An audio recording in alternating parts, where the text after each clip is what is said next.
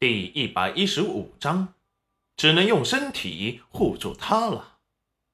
这时，黄彩彩也应了声好，放下裴元君后，他越看齐云染越对得上他的胃口，做事干净利落，恩怨分明，为人还挺善良，不但救了他，还养着他姐姐的孩子。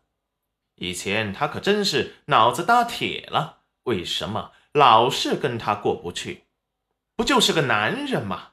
那宝华楼的赵宝业也不差呀。他决定，他的新目标就是赵宝业。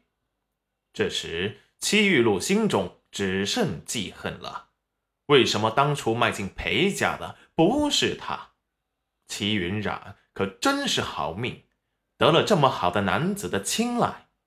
抬头不舍地看着裴元君英俊的侧脸，他一定要把裴大哥抢回来。韩秀秀见裴元君对他不感冒，也不太在意他的态度，立即感觉到了被轻视了。这可怎么行？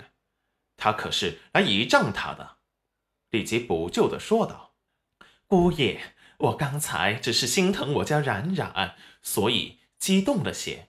要是冉冉以前做了什么不可饶恕的事情，我给你们道歉。还有啊，一个女子被传出克夫的名声，始终不好，还请姑爷一定要把那些传流言的人给抓起来，还我女儿清白。这不是逼着人去死吗？说完，还狠狠地瞪了刘叔一眼。刘叔有些尴尬。都怪他嘴没个把门，现在好了，惹出祸事刘婶也有些埋怨的看着刘叔，哪壶不开提哪壶，看你如何收场。这时，戚云染却突然发话了：“娘怎么老觉得是女儿做错了事？”韩秀秀立即激动的说道：“你从小啊就犟，老是跟我顶嘴，所以。”我以为你也是老跟大郎顶嘴，差点把大郎和公公婆婆气死，所以才有克夫的传言。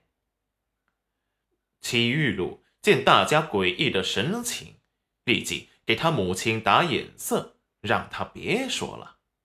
可是他娘正气昏了头，认为裴元君误会了他，没有给他足够的尊重，所以一时想要解释给裴元君听。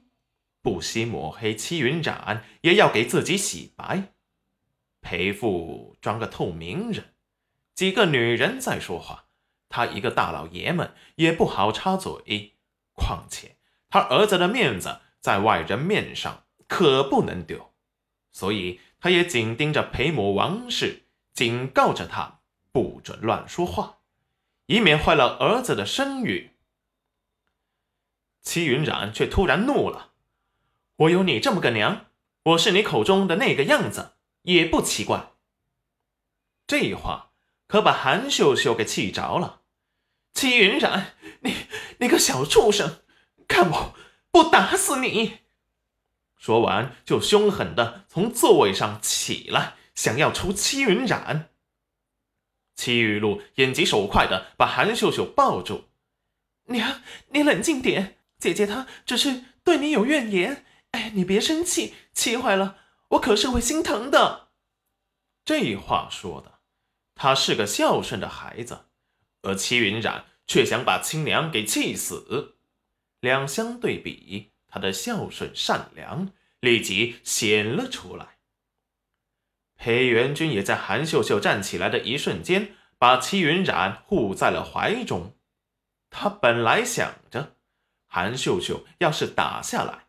他就帮戚云染受着，没想到却被戚玉露给抱住了。韩秀秀还听他说了那一番话，明显是在说戚云染不懂事。他裴元君的妻子，何时轮到一个外人来批评？